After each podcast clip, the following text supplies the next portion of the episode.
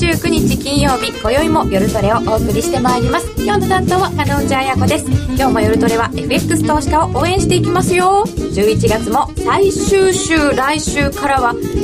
いよいよ師走ですよ。早いですね。年末相場へと向かう中で円安株高が進行してきました。さあ今日のゲストの方はどのように相場をご覧になっているのでしょうか。今日のゲスト遠蔵さんこと田代岳さんです。よろしくお願いいたします。よろしくお願いします。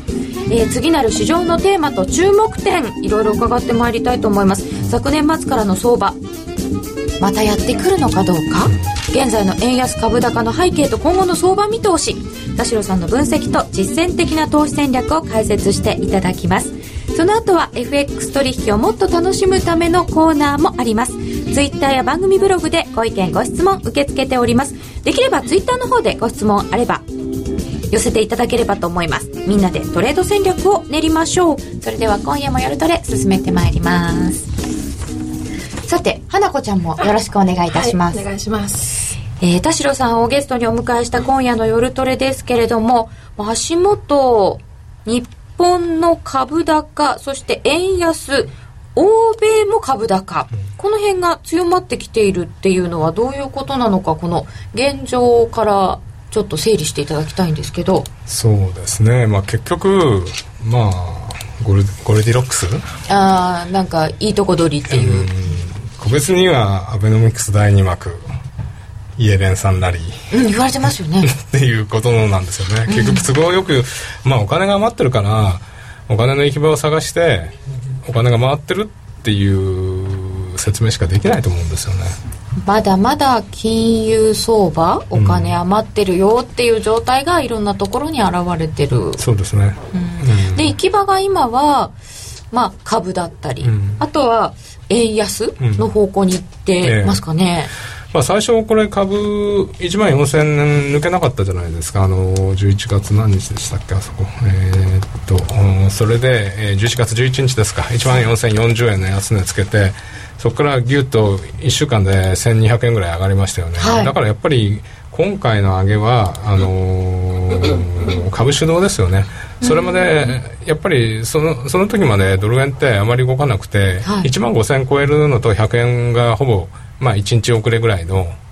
同時だったんで、うん、その1万4000円から1万5000円の空白地帯ってあんまり為替はまだ100円より下だったからあ、まあ、上がってはいたけどそ、ね,、んなにインパクトなかったじゃないですか。で1万5000円超えて100円超えてようやくおっとなってきて、うん、まあ、でそこからはドル高というよりは円安ですよね。別にユーロも上がってるし、うん、先ほどおっしゃってましたけどポンドも上がってて、ユーロ円ポンド円、あのー、まあ、円安っていうか5ドル円だけちょっとね5ドルが落ちてるからダメなんだけど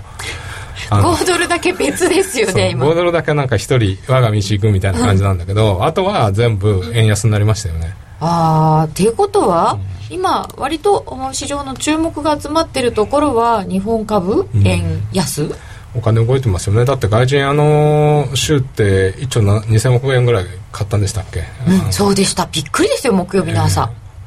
で翌週も7000億買ってるのでで、ね、うん、2兆円も買っちゃったんですね。2週間でですよ。すごいですよ、ね、どういうことですかね？しかもこんな感謝祭前に。ね結構強気ですよね。しかももう普通だったら11月ってそろそろファンドもあのー、ポジション占めて今年の利益なり損失を確定しようかみたいなあのー、儲かってない人が12月も発着になってやるみたいな、うん、で、ってことは金入ってきてるのってもしかしたら長期投資家かもしれないですよね。ああそう考えると、うん、息長い相場ですか？ってなっちゃいますね、うん、ちょまあそこら辺ね僕も株はちょっと個人投資家のレベルなんでよくわかんないんですけど、えー、実はあの遠藤さん株にも造形が深くていらっしゃるので、えー、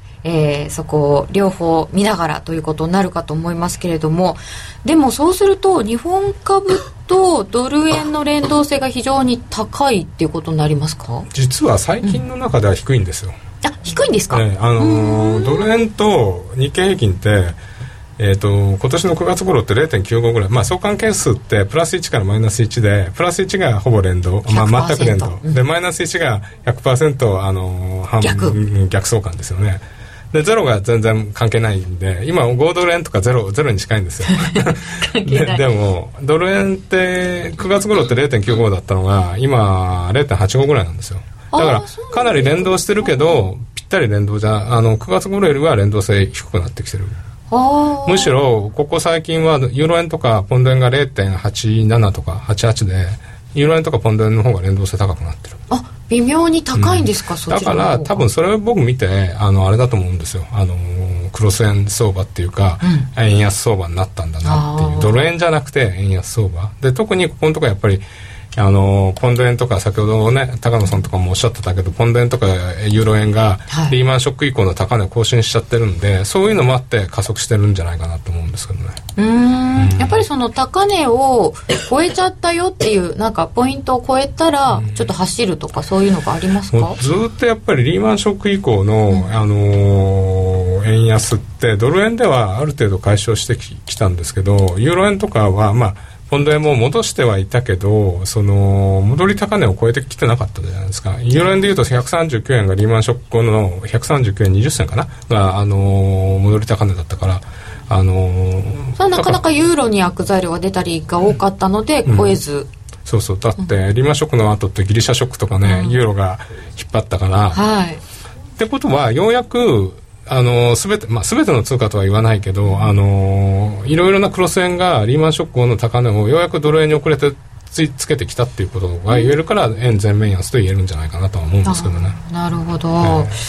普通だったらこんなに上がらないってネタ去年の同じ時期も聞きましたよね、うん、去年も11月からなんですけどね。1年って早いですよね。1日長いんだけど1年ってすごい早い。なんか 長いです、ででも同じような相場やってません？あの去年もおそらくねさっきも話してたけど12月の年末年始の休みなかったらもっと株上がったのに悔しいみたいな感じだギリギリまでやってたから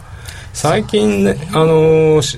ね、12月だから昔僕らあの10年前とかやっぱり12月もやんなかったんですよ。銀行の人たちはもう休んでた、えー、でも最近なんかギリギリまでやるなみたいな感じですよね。うん。じゃあなんか昔とちょっと違ってきてるかもしれないってことですか？ファンドの人の動きも。うんとまあそういうのもあるしあとティーパーリングがいつか開始するんだったらそれまでの期間ってもうあのー、ね時間制限あるわけだから。稼ぎ時。そこまでにやってこうみたいなと思いませんかやっぱりえやっぱりテーパリングまでですかね？いやまでとは言わないけど先ほど高野さんもおっしゃってたけどどうなるか分かんないじゃないですか。でも少なくとも今はゴールディロックスだから、うん、今はもうその流れに乗るしかない、あのー、から、そう言っちゃうんじゃないかなっていうところありますよね。うん、流れに乗るしかないでいうと、ちょっとあの短期的な足元の話になりますけれども、はい、あの今日とか昨日とかご覧になっててこの100丸2円つけちゃうっていうあたりって田代さんどうご覧になってました？やっぱりその田野さんもおっしゃってたけど今週はやんねえだろうっていうイメージありましたよね。花ちゃんもちょっとね、うん、ここからはって。そう102円はいかないと思ってたんですけどね。なんでいっちゃったんですか？だから 100, 円を固めながらあるいは1万5000円を固めながら、うん、まああのゴルあのサンクスギビングをね、ああれ超えたらあの雇用統計もあるしそこでやるだろうみたいな多分みんなイメージだったと思うんですよ、はいはい、でもいやまあみんながそう思ってたからそうであとやっぱり常にまあいや節目とかオプションがあってオプションがあるから上抑えられるのって言われてまあ確かにそう、ね、確かにそうなんだけどあの23日前聞いたの102円も結構何千本とオプションあるから、うんあのそう簡単にはいかないだろうみたいな話もあったんですけど、2円はあっさり超えてでも今日も61銭までですよね。うん、た多分その影響は少しは受けてると思うんですよね。そのオプションがいっぱいあるよっていうのに押されはしてる、まあ、うん、あとやっぱり今日株の話していいですか？日経平均があの、はい、750円全場つけた後ってあのー、700円720円ぐらいで揉んでたじゃないですか、うん、で12時46分だったと思うんですけど700円切れたんですよ。で切れた瞬間少しあれだったんですけどその後すごい勢いで あのー、1万5510円まで落ちてその時はやっぱりドル円も落ちてたんだけどドル円の動きが少し遅かったんですよね。あえーと、そうすると225の先物の方が先行してた。今日は絶対そうです、あのー結構600円近くまで落ちた時に、まだドル円って4850ぐらいだったんですよ、あのだからすごい遅れてましたよねそこら辺ね。だからそこら辺ちょっと連動性があの昔ほどなくなってきたせいもあるのかなという感じもするんで。で後からこれ今日経のチャート見てるんですけどその600円割れたとこと550円割れたとこって、えー、先物の出来高がすごいできてるんですよ。いややっぱりそこでなんか降ってきましたよね、普通寄り付きと、あの引けがすごいでかいじゃないですか、はいはいはい、であんまりそのザラバのその瞬間でそれを超えるってあんまりないじゃないですか。ないですね。超えてるんですよね。ああ5倍寄りのところの出来高を超えている先物、うん、だから多分おそらく出方が出たのかなというその感じはしますよね。うん。でもまあこの時期だしちょっと利食いが出てもおかしくないよねっていう水準だったりはするんですよね。そうですね。やっぱり今週まあ米系から利食いが先物出てるとか、うん、オプションの利食いが出てるっていう話はちらほらと聞かれてますよね。やっぱりそこら辺は本当に多分じゃあ出てたのかなっていうようなところも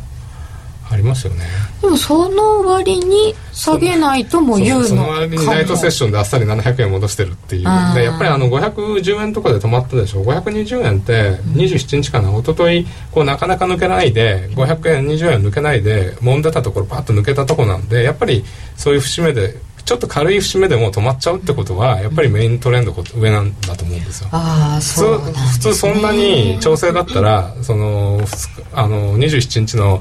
こう節目だったレジスタンスなんか、別にそんなでかい節目じゃないから一気にドーンといってもおかしくないんだけどこのぐらいの値段のところで止まる。で,、であっさり700円戻しちゃってるみたいな。そうです、ね、あれだけ売ったのにみたいな。そうですよね。ちょっと売り方回転聞いてないですよね。そうですよねそんなところを見ながらドル円ちょっとやってるかなという感じなんですけれども、うん、そうするとこの後のドル円っていうのは今後はどういうふうに見たらいいですか？うんやっぱり今日はねもう多分これで終わっちゃうと思うんで、うん、あのまあ、日経平均もねナイトセッションあるけどこれで終わっちゃうと思うんですけど来週やっぱり雇用統計とかあるんで、うん、まあだから落ちても100円はもう遠いじゃないですか。100円は遠い。うん。1週間とかの話短期の話で言うとですね、えー、来週で言うと、はい、だからまあ、100円101円103円とかっていう、まあ、103円のミドルを超えて前回の高値いくらでしたっけ？あそこを抜けていけるかってとこですよね、まあ、あの5月高値ですか、はい、5月22日。70銭でしたっけ？103円72銭。はい。72銭。はい。102円の30銭。なんかここまでのスピード見てると行くなら行っちゃいそうな気がしません？どうなんですか、うん。結局なんか雇用統計もちょっとその数字としてなんか最近ね、はい、さっき話してましたけど何でもいい方に解釈しちゃうから多分予想18万ぐらいでしたっけ？17万とか18万とかでも16万でも多分それほどまあ調整の引き金になるとしたらでもそういうとまたティーパーリング3月以降かっていうあ伸びますって言って、えー、突っ込んだ後はまた変われるでしょう。やっぱりだからそこら辺の不透明感っていうかいい方にはいきますよね。うん。えー、でもこ今回はあの昨年末から5月まで続いたようなアベノミクス第1幕、はい、今度第2幕なのか、みたいな話がありますよね。はい、遠藤さんに今日はあの日本の状況なんかも表にしたやつを持ってきていただいておりました。これ去年の11月からの話でしょうか、はい、そうですね。節目節目で11月とあと4月4日のあの異次元介入あの異次元介入じゃない異次元緩和の時と、はい、でまあ、それ作ったあの今週のところで、まあ、それぞれのちょっと日本日経およびドル円に絡むのを比較してみたんですけどああ、うん。これ金利もだいぶ水準が違いますね。ですよね。あの米国債10年利回り1%以上上がってるのに、むしろ JGB は落ちてますからね、金利差2%以上に広がっちゃってますよね。ああここだけ見てもじゃあドル円はそれは円安に行くでしょうということですか、うん、そうですね。まあいろいろそういうポイントとかあと要は CPI が最近ちょっと言われてくるのは欧米がデフレ、えーと、ディスインフレになって日本が、まあ、インフレとは言わないけどあのデフレ解消かみたいな今そういう動きになってるじゃないですか。今日も、ね、多分さっき CPI 出たと思うんですけど今朝出ました、えーはい、ドイツも今日出てるんじゃないかな、あとだから少し超えてきてますよね日本が。あの、うん、だからそうするとあのやっぱり円安要因ですよね。そうですね、うん、そうなんですね CPI が逆転ってちょっと考えられないことですけどね。早かったですよね。そうですね。でも本当にその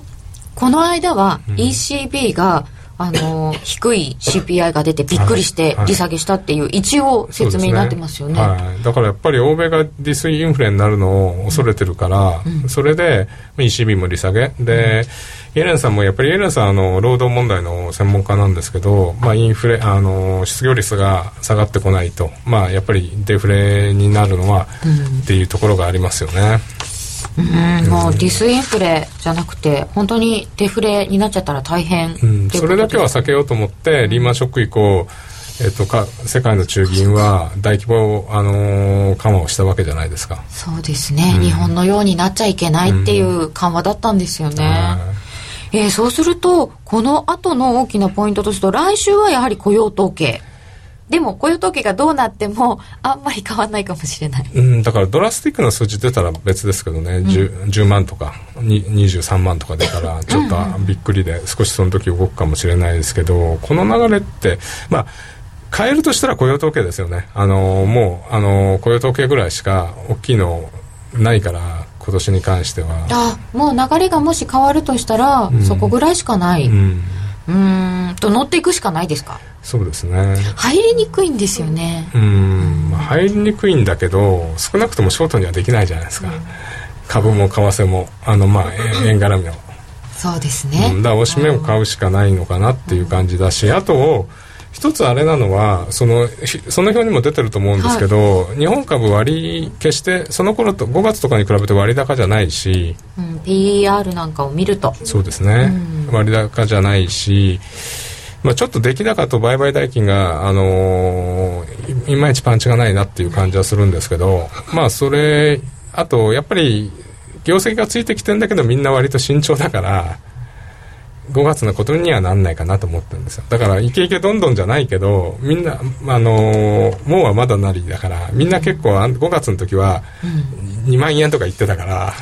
うん、結構浮かれてましたからね、うん、5月は、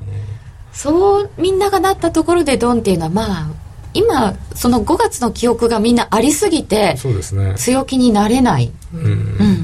怖いですね、うん、そこら辺やっぱり外人はねあの割と能天気にバーンと変えたから買っちゃあのねそれで取っちゃった取っちゃいましたよね。本当ですか？でまあさっき鹿内さんおっしゃってましたけどあのね日本の株の人たちも割と慎重なまだ人がいる、はい、いらっしゃるってことは、まあそれ聞いてちょっと安心かなみたいな感じは。はい。で、えーまあ、今回は円安だっていうことなんですけれども、はい、あのー、先ほどから話題に出ているポンドですとか、はいはい、あとユーロが強い、うん、この辺の動きはどうですか？そうですね。やっぱりあのー、まあ、ユーロ買いの材料ってあのー、ユーロのユーロ圏の経営共感あのエコノミックセンチメントこれがいいんですよね、はい、11月も98.5って言って。意外にいいっていう感じですか？そうなんですよ。で GDP もえー、っとねプラス転換しましたか？ら、うん、でスペインなんかも実は GDP 前期比ではプラス転換してるんですよね。うん。だからあのまあ決して素晴らしいっていうわけじゃないけど悪くはなくなってきてるっていうところがあるんであの、まあ、そういうとこもだから円安なんだと思うんだけどあのユーロ円がいっちゃう材料なんじゃないですか。ユーロを売る材料が減ってるってとこなんでしょうね。えけ決して積極的にユーロを買いたいわけではない？でも結構今年のユーロが1.38まで上がった時ってアメリカ株が高いからちょっと欧州株行けみたいな感じで随分お金が流れてたはずなんですよね、回ってったんですか、だから循環してるんだと思うんですよ。なんかあの弱いとこを探してリスクオフオフじゃなくてなんかいいとこっていうかあのまだ割安のとこを探してリスクオンが今やっぱりお金がこう循環して探して探して行き場を回ってる感じ。っていうような気がします。なんかまあちょっとすごい抽象的な話ですけど。ドル円がつまんないんで5ドル米ドル売ってみた、5ドルだけはのそうそう。外5ドルだけは5ドルで動くんで5ドル円あのー他の通貨ってドル円と連動してんだけどクロス円、5ドル円はドル円と連動してないんですよ。5ドルに連動してるから、5ドルに連うん。だから5ドル売ら売られるのはいいと思いますよ。5ドルだから5ドル円ちょっとま難しい、ままだ5ドルって弱いですか？うん、だから今日あたりも0.9150あたりを昨日もそうだったんですけど、はい。抜けると0.92の50とか93ぐらいまであのショートカバーしてもいいと思うんですけど、はい。抜けないじゃないですか0.913040とかが。でああ抜けないんです今ね日朝方、うん、朝方90560ぐらいかな。まで突っ込んであ、まあ、反発はするんだけどそこも抜けないんで ちょっと弱いですよね。でユーロオージーなんかも結構暴騰したじゃないですか。1.5までいって。まあそれでちょっと今調整したしてるんだけどそれにしてもやっぱりユーロ高オージー安ですよね。うーん。ユーロ高 オージー安。それもどっちかっていうと豪ドルが安いから。そう。豪ドル一番安いんですよ。だからオージーとキウイの比較であるオージーキウイを見ても、うーん、10月の終わりってオージーキウイオージーが1.51一。応オージーに対して1.51キウイだったのがメイン1.11ですからキウイが強い。でユーロオージーは10月の終わりの時1.41だったのがい今1.50台ですよね。でこれもユーロオージーで見てもオージーが弱いと、まあ、だからユーロポンド見ると、あのーこれはまあポンドよりユーロが強いんですけどだからやっぱりオージーが最弱通貨なんですよね。ニュージーランドはむか、昔ちょちょっと前までは、はい。あの先進国の中では一番先に利上げをするでしょうみたいなのありましたよね。おそらくね。だから来年は多分ニュージーランド今のままだと利上げいくんじゃないかっていうあれでオーストラリアもう一回、ね、夏ぐらいまではもう一発レ2.25までやるんじゃないかみたいに言われてたんですけどなんかそういう雰囲気じゃななくなってきちゃったじゃないですか、っていうかあの利下げをストップしてて。なかなかちょっと利下げもしにくい。あのー景気が、まあ、ちょっとずつあれっていうことでいいあの良くなってるってこととあと住宅がねあのすごく住宅バブルを RBA の声明文見ても気にしてますよね。だから、もう一発ちょっとやったら住宅バブルまずいんじゃないかと多分思い出してるんじゃないかなと僕は予想してるんですけど。だからでも通貨高は嫌だからこの5ドル利下げしたのは経済のこともあるけど5ドル安にしようと思っての部分も半分ぐらいあるわけじゃないですか。高い高い言ってますもんね。うんでも、うん、でもごあのもう金利っていう手段がもしかしてええ。すごく気にしてて下げられないとああればもう口先みたいな感じですよね、ああそこでまあ通貨だけは下げていこう、あまあ上がんないようにしようみたいな。ニュージーランドは利上げしてきますか？いやちょっとねまだそこも まだあれなんだけどオーストラリアよりは早いんじゃないかっていう感じはしますよね、で今なんかその前に、ポンドイギリスもしかして利上げみさたいな、っきもね、はい。おっしゃってましたよね。だからその住宅支援 FLS ってやつですよね、あの来年1月からもうやめるみたいな感じですよね、あと、まあ、インフレレポートなんかの公聴会ではでもビーン副総裁はあの割とハト派だから、はい。あワードガイダンスのターゲットって失業率が7%までいったらみたいなことをえー、とカーニーさんは言ってるんだけどビンさん6.5にしてもいいんじゃないみたいなことを言ってて、まあ、ちょっとそこら辺が中で割れてるところあるのかなって気はしますけどね。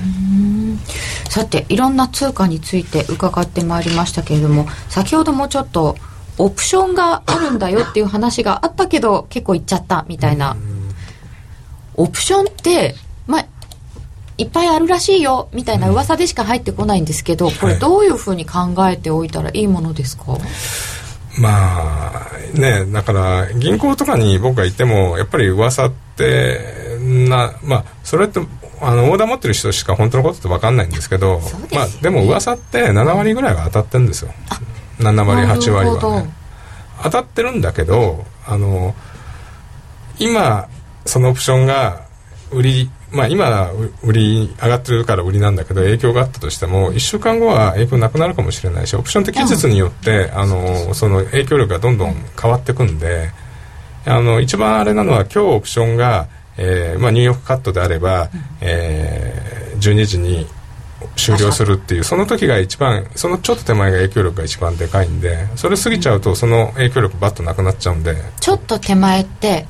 1時間前とかそういうことですか？いやまああのい一日23日前ぐらい2 3日2週間を切ってくると急速にその影響力マーケットに対する影響力があの増加するというか加速度的に増えてくるんですよ。でだから2週間ぐらい前からヒューッと影響力が出て、うん、でまあこういう感じででドンとなくなるみたいな感じですよね。あの225だと S q の前の水曜日とかがやっぱり結構そうです荒れますよね、はい、あんな感じイメージ的にはあんな感じです。じゃあちょっと前。であの225のオプションもあの S q の2週間ぐらい前から急速にあのセーターといって時間的価値があの減ってきてっていう、はい、ありますよね、はい、急速にこうあの価格が落ちてきて、はい、売る人はそこ狙ってくんだけどなんか S q 前にどうかって 踏まれちゃったりして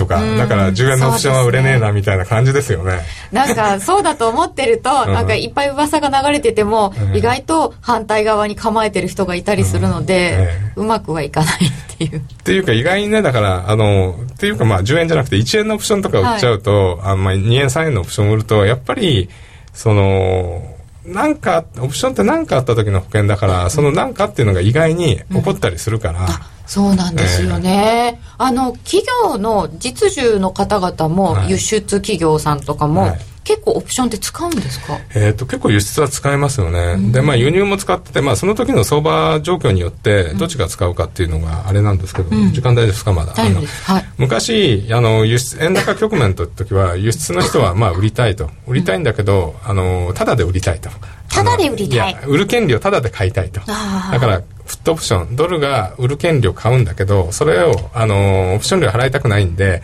コールを売るんですね、はい、それがだからプットとコールの価値が同じぐらいだったら同じだけ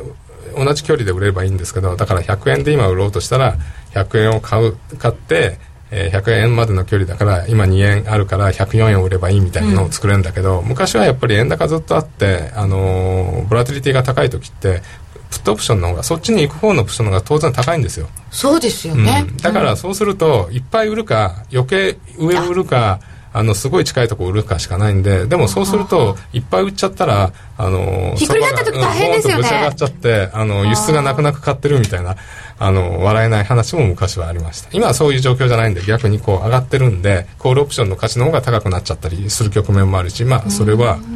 昔とはちょっと構造が違ってきてますよね。でもその辺でそうするとあのヘッジのはずだったのに かえって巻き戻って自分で自分のあの首を絞めるような買い方をしなきゃいけなくなったりしますよね。そうですね。あのまあ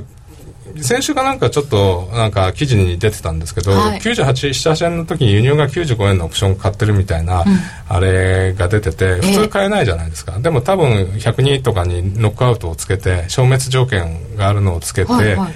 でですから102円とか103円いったら95円で手当てするはずだったあの輸入のドル買いがなくなっちゃう。まあこれ本当にあるのかどうか分かんないんですけど例えばあると仮定すればそういうこともありますよっていう。だからだって今100円過ぎてるのに95円のっていうのは買えるわけがないんですよね、うん、もっと下の時ですけどねそれ買った時はね多分ね。だから買えるわけがないから何かのリスクを自分が差し出さなきゃいけないわけじゃないですか。ってことは上行ったら消滅するっていうリスクを差し出して例えばね、うんうん、そうすると変えてたのがこうもう変えなくなっちゃうとその手当てしなきゃなんないみたいなのもあるかもしれないですよね。そうするとこの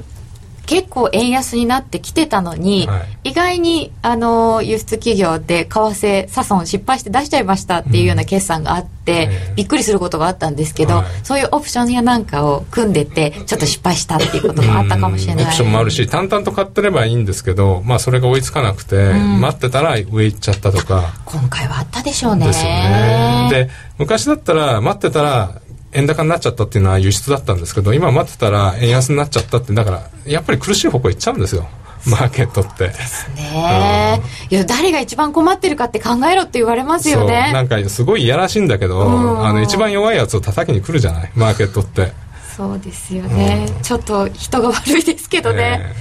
えー、さてもうすぐ12月になりますけれども遠藤さん12月末年末ぐらいまで見て考えるとドル円ってどの辺ぐらいを目指しそうですか？105円はつかないけど103円70がつくかなぐらいかなんです、ね、そのその103円70はあの5月の高値ですよね、えー、そこはやっぱり一応意識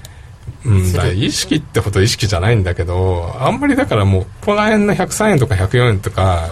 なんかあんまり関係ないでしょう別にないんですか、えー、105円がた多分124円からの61.8%かなんかだったと思うんで元年戻しが99円ぐらいだなんですよ。で38.2が93円ぐらいだから、124円のリーマンショック前からの下げ相場の、長い、うん、はい、フィボナッチと考えるのであればそこら辺ですよね。61.8か105円ぐらいかな。ああじゃあ105円っていうのはちょっと抜くのに時間がかかるかもあるいは抜けないかも。まあ節目っていう感じですよね。でも一番僕重要なのは110から115ぐらいのゾーンだと思うんですよね。110から115ぐらい、うん、落ちる時も上がる時も、はい、あのそこって結構ポイントになるところだったんですよ。かつて。110っていうと2009年、うん、2008年。うん、うん、あなるほど。2008年にガーって落ちて2009年に戻したけど突き返されたところが110円。だから110から115のあれを上抜けるのであれば本当に長期的な円安になるんで120円130円という世界がもしかしたら来るかもしれない。でももしそこで110円で止まるのであれば90円100円ぐらいの20円幅でいくんじゃない？まあ まあ90円まではいかないと思うけどだからそそういう幅になるんじゃないかなとは思うんですけどね。うん。だから110から15超えるか超えないかってすごく日本の経済にとっても重要なとこだし。そうですね。あでも110を超えるようなんだと困るとかって誰か言ってましたよね。内閣官房参与。一瞬一瞬行くんじゃなくてもそこが岩盤になっちゃう感じになっちゃうと、あのすごい円安じゃないですか。そうですね。ちょっとエネルギー価格とか気にする人も出てくるかも。南の島行けなくなるかもしれないとかね。そうですね。旅行ができなくなるとかね、個人的に。いろいろあるかもしれませんね。えー、そしてユーロについては年末まではいかがですか？141円がそこ確かフィボナッチがあるんですよね。だからそこら辺を抜けられるかどうかってとこだと思うんですけどえー、っと61.8か。えー、っと100円今139円の20銭台、うん、はい、だから169円95銭リーマンショックの前から94円の10かな？ああのそこら辺の半値戻しが大体132ぐらいなんですよで139ってこうリーマンショックを抜けなかったところで今抜けてるじゃないですか。ああそうですね、うん、あこれ結構すごいとこ抜けたんじゃないですか？そうなんですよ。2009年から10年にずっとこのなんか月足でいうとヒゲヒゲヒゲになってたところを、うん、抜けた抜けたんですねこれ、うん、だからこれでやっぱり円全面安なんですね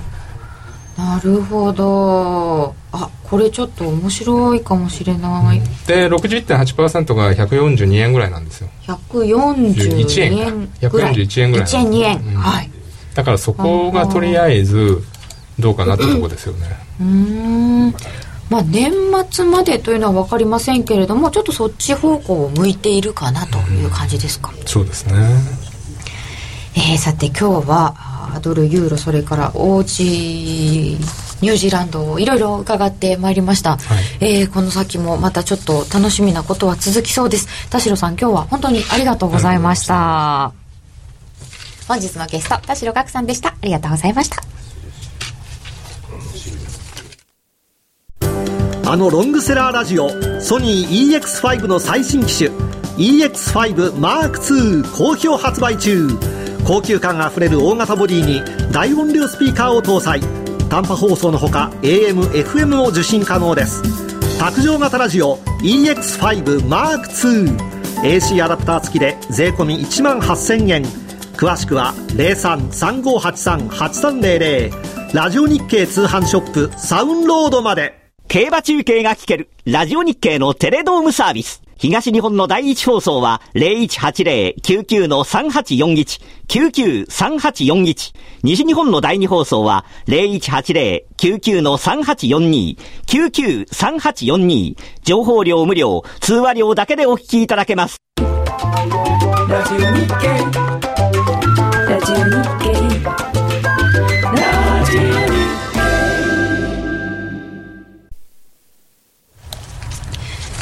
さて、ここからは FX プライム by GMO の選べるミラートレーダーを紹介するコーナーです。いつものように花子ちゃんと FX プライム by GMO の小杉さんに来ていただきました。よろしくお願いいたします、お願いします。花子ちゃん頑張ってください、はい、低い声で頑張ります、まあ、低い声もだんだん出なくなってくるんですけど。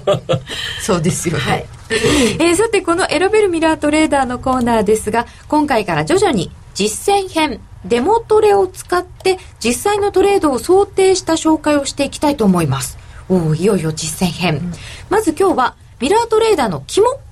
実際に運用をしてくれるストラテジーの選び方について、小杉さんと花子ちゃんに紹介していただきます。やっぱりストラテジーの選び方が一番大事ですよね。そうですね。もうそれのみ？うん、それのみですね、まあ、夜トレリストの方々は、まあ、ストラテジーを選べるだけの知識とお持ちでしょうから、もうどんどん 一度特設サイトとか取引画面見ながらストラテジーを選んでいただければと思いますね。でもね、いっぱいありすぎると思うんですけど。そうなんですよね、そこの選び方この前の香港さんの話なんかを参考とか、今からちょっと花子ちゃんもお話をしてくれると思うんですけど、はい。そのあたりを参考に、まあ、ぜひ活用していただければなと思いますね、うん、もう300種類以上の中から選べるようになっているのですけれども花子ちゃんに実際に今ミラートレーダーを始めるとしたら、はい。という戦略でどのストラテジーを選択するかを今日は選んできてもらいました。はい。あのー画面にこれから出していただくんですが、はい。えー、と私の本講座でございます。あ花ちゃんのこれライブです。すいません。本講座？ままだお金は入れてないんですがこれから入れます。でストラテジーを選んでみましょうということで。選んでみましょう、はいまず今取引画面出ていますね。うん、出てますよ。はいで、えー、とこのチャートの画面が今出てるんですけどここが今、えーポジション紹介っていうタブなんですがその隣のストラテジー検索っていうのを押すとストラテジーが出てきます。あタブを押押しました。はい。でここに多分元々の状態はこういう状態なんですね。そうですね。今利益トップ15とか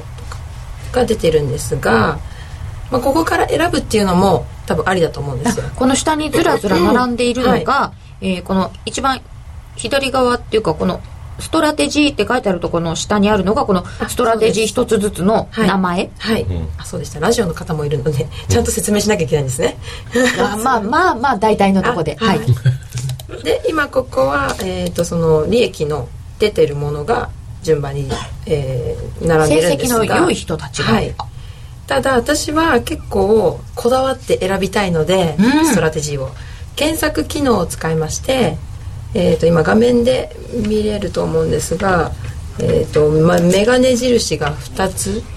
メガネじゃない虫虫眼鏡だ。虫眼鏡のマークが2つのところを押すと絞り込み検索機能っていうのがありましてここでいろいろ条件を例えば通貨ペアがドル円がいいと思ったら、えー通貨ペアドル円とかにして選ぶことができるんですよ。やっぱ300種類もあるので、はい。自分がこういうトレードをしてほしいなっていうもしイメージがあればこの絞り込み検索を使うと結構便利でで私は、えー、とまずですね ここに条件の追加っていうのがあって、はい。結構いろいろな条件のえーでしろ絞り込むことができます。どんな条件？例えば、まあ、ストラテジーの名前がもう分かっている方であればストラテジーの名前を直接ここに、えーあの入れて検索することもできるんですけど、まあ、名前は私もあんまり覚えていないのでその特性とかを覚えて、はい。えー、と例えばあと私あの期間は90日間が結構いいなと思ってるんですよ。90日間。はい、過去90日間の,、えー、とそのストラテジーの成績。うんほんほんほん。あこれ今利益の順に並んでるんですけれど、はその期間が変わるとはい。変わりますよね順位と。そうですね。それが例えば、うん。過去1か月はあのちょっと悪い成績だったかもしれないけど1年のスパンで見ると結構いい成績を出してたりとかもあるので私はなんか90日間がいいなっていう、まあこれは多分勝手な個人的な好みなんですけどあでも僕はやっていく中できっと皆さんも1年がいいとか2年がいいとか出てくると思います。花ちゃんの好みははい。90日です、はい、今あの 私の独断であの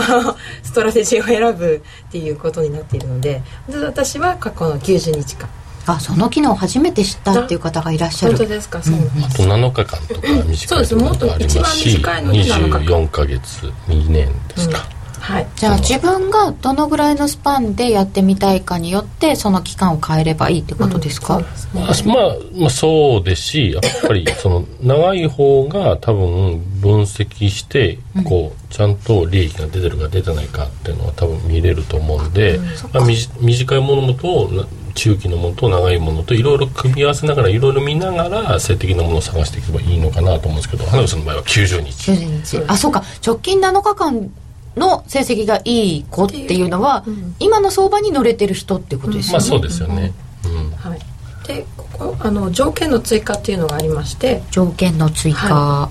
そのストラテジーとか通貨通貨ペア以外にも、えー、と最大ドローダウンあの過去で一番損した時とかリスクリターン率とか 勝最率大ドローダウンが大事だってそうですね。こういうねうん。プロがよく言いますよね、はい、で私は勝率リスクリターンを結構重視します。なのでこの2つあそう、えっと、条件3つ以上はできないので例えばストラテジーの名前は分からないので消して。で通貨ペアも私はあまり気にしていないのでこ消します。う通貨ペアはあまり気にしていない、えーうん。結構30通貨ペアあるのでこう気にしすぎると、はこうどうしてもやっぱりドル円とか、まあ、メジャー通貨に行きやすいじゃないですか、こんなんか聞いたことないような通貨本当は動いてるんだけど、トレンドが出てて乗りやすいのにずっと逃してるっていうこともあるんであー。まあそこはあまり気になさらない方がミラートレーダーにとってはいいんじゃないかなと思いますけどね。むしろ裁量でやらないようなのが出てきてくれると、うん。こうチャンスを広げることになりますかですね。ねということで私はリスクリターンと勝率を重視するので、はい。えっと、条件に入れます。でリスクリターン率は、えっと例えば10ピップス損して 利益が30ピップスだったらリスクリターンは3なんですよ、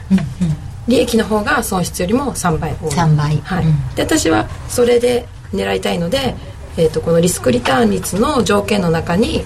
3イコールもしくはそれ以上っていう条件を選択します。そうするとストラテジーの中でリスクリターン率が3以上のものがあの絞り込みできるのでまずこれを選びで勝率は、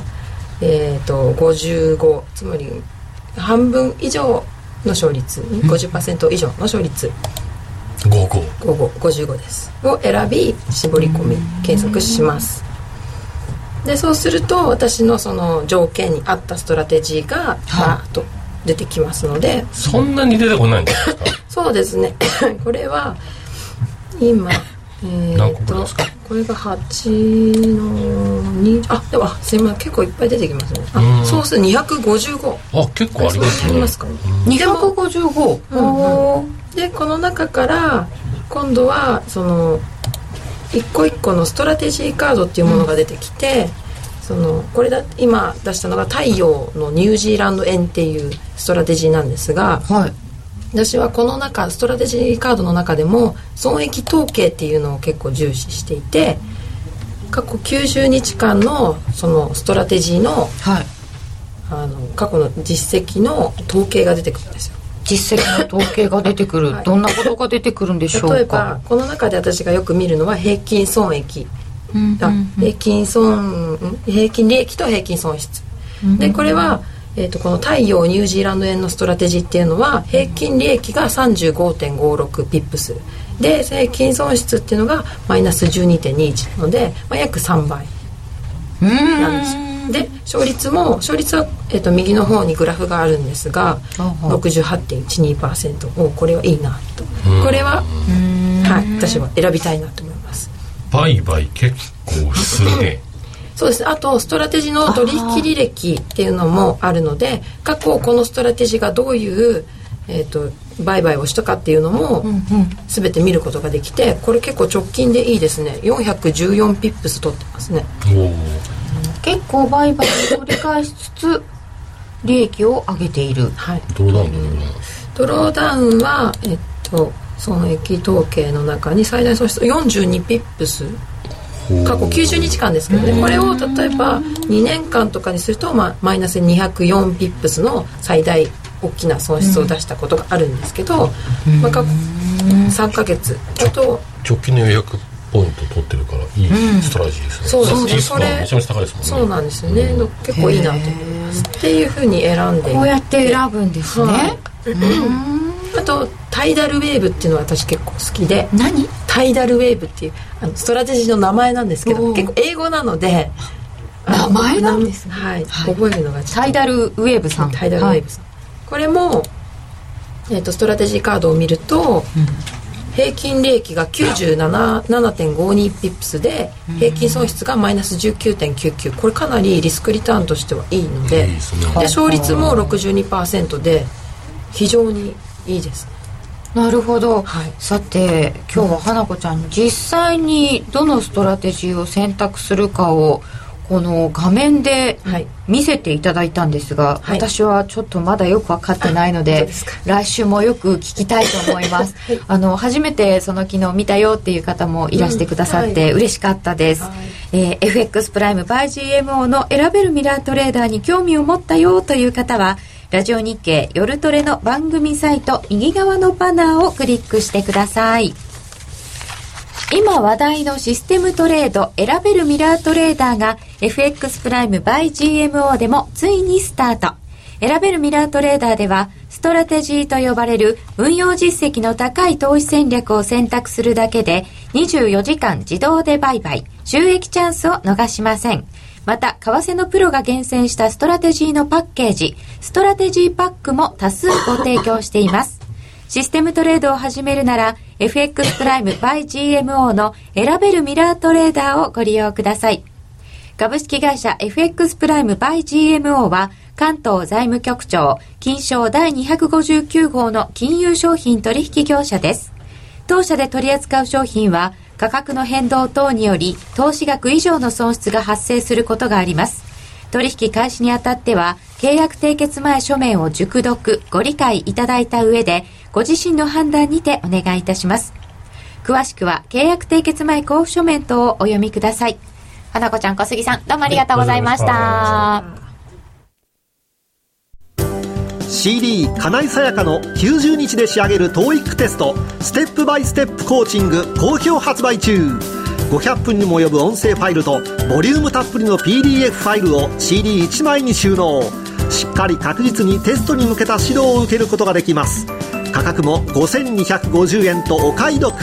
お申し込みお問い合わせは電話0335838300ラジオ日経通販ショップサウンロードまで。るレースが今すぐ聞ける。ラジオ日経のレース実況をナビダイヤルでお届けします。開催日のレースはライブで3ヶ月前までのレースは録音でいつでも聞けます。電話番号は0570-008460 0570-008460 0570を走ろうと覚えてください。情報料無料かかるのは通話料のみ。ガイダンスに従ってご利用ください。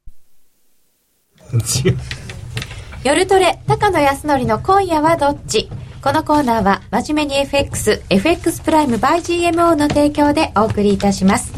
ここからは FX 取引を真面目に、そしてもっと楽しむためのコーナーです。高野康則さん、高山エミーちゃん、延時成美ちゃん、よろしくお願いいたします。よろしくお願いします。さて来週は雇用統計ですよ。というようなこともありますけれども、来週はどうですか高野さん？なんか早いですね。早いしょっちゅう雇用統計いやあっという間ですね。あれ？と思ってそっかもう12月だ。まああれずれたせいもあるんですけどもしょっちゅう雇用統計やってるみたいな気がしますよ 確かに、まあそうですね。ちょっと一回貯めましたからね。詰まってましたね。確かに詰まりましたよね。うん。もうというなんか。か、もう今年あと1ヶ月しかないんですよ。えー、あっという間なんかシュンとしちゃうしみじみしちゃいます。早く感じます。そんいや、あの、いや、あの、なるみちゃんの年でそれ言わないで。私がまだ言えることじゃないです。今年最後の雇用統計そうよ。そうよ。そうなんですよ。なんか締めは派手にどういう。ふうに？動くんですか？いや締めすごいね。派手にいったら端から端まで。あゆみちゃん念願の来月はいけちゃうかも。でどどうなんですか？これあのーまあ前回がすごい良くてびっくりだったわけですけどー。今回はは、つじつま合わせで今度悪いんじゃないか。お下方修正ねえ。まあ、わかんないです。まあ、その前前に水曜日の ADP がありますし、えー月月初ですから ISM とかもありますので足地区の GDP の改定値なんかも出てきますのでアメリカサイドは結構お材料が多いですねそうですね。まあ、あと、ECB が、まあ、何もないと思いますが、一応注目。ECB5 日ですね。はい、まああの昨日今日は一昨日昨日のその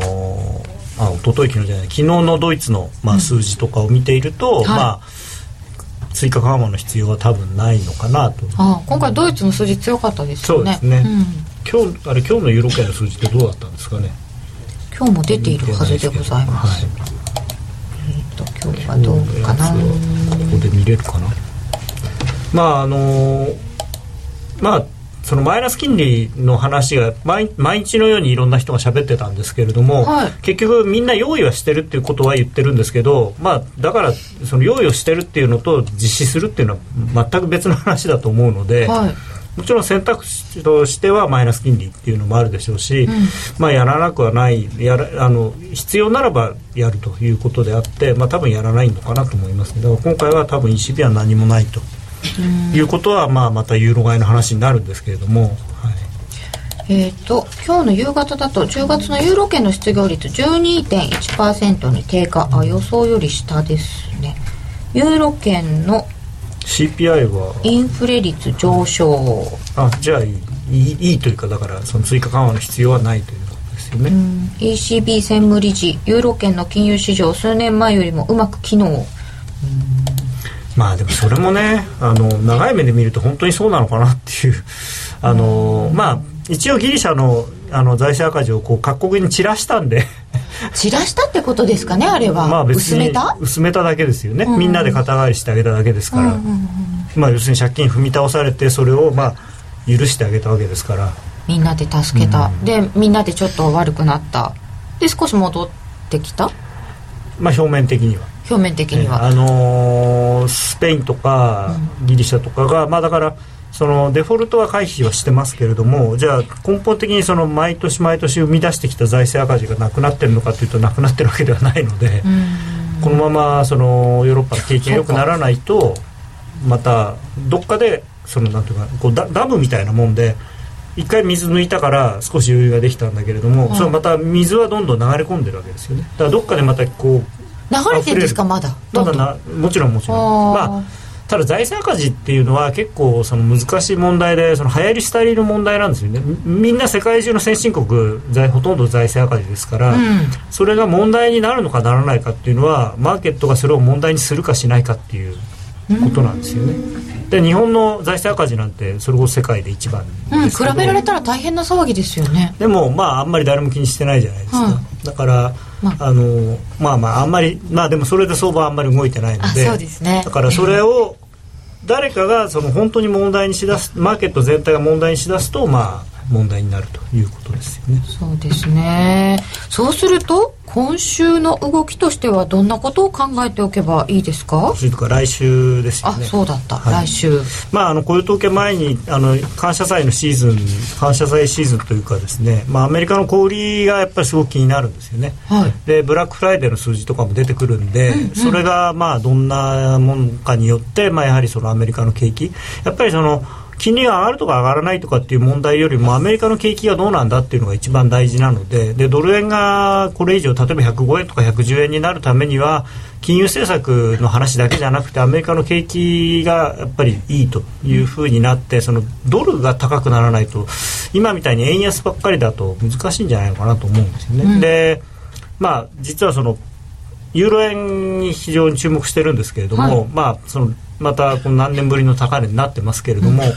あの141円ぐらいのところがあのユーロ円のまあ160何円から、えっと、90何円まで下がったところのはい。61.8%の戻しになるんですね、だからそこを超えるかどうかってものすごく大事なのでですから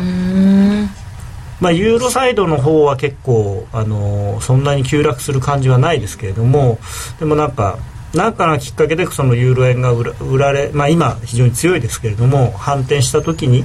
えーまあ、ドルそれがその時がちょうどユーロ円のその140円とか141円っていうのは、まあ、ドル円の103円の70の今年の年初来高値ぐらいのところで来るのかなという感じなんで。あーじゃあそこを抜けるかどうかっていうのはちょっと大事。でそこ抜けると意外と105円あっという間かもしれないなっていうあの年末みんな油断してますけど、うん。あのー結構です。ねみんな上がる上がるって思ってる割にポジション軽いみたいなんですね。そこもよく分かんなくてあの IMM の数字とか見てるとものすごく円ショートあるんですけれども。ですよね。でもあのそのアメリカの銀行のアンケートみたいのを見ると、ヘッジファンドにしろ機関投資家というか、まあ、リアルマネーにしろ円ロ円ショートそんなにないって言ってるんですよ。そうなんですか、2007年以来とかでしたよね IMM IMM の数字はそうなんですけれどもそういうヘッジファンドなんかのアンケートを見るとそのアベノミクス始まってからのその最大のポジションと今のポジションを比べてどうですかっていうと、なんか3割とか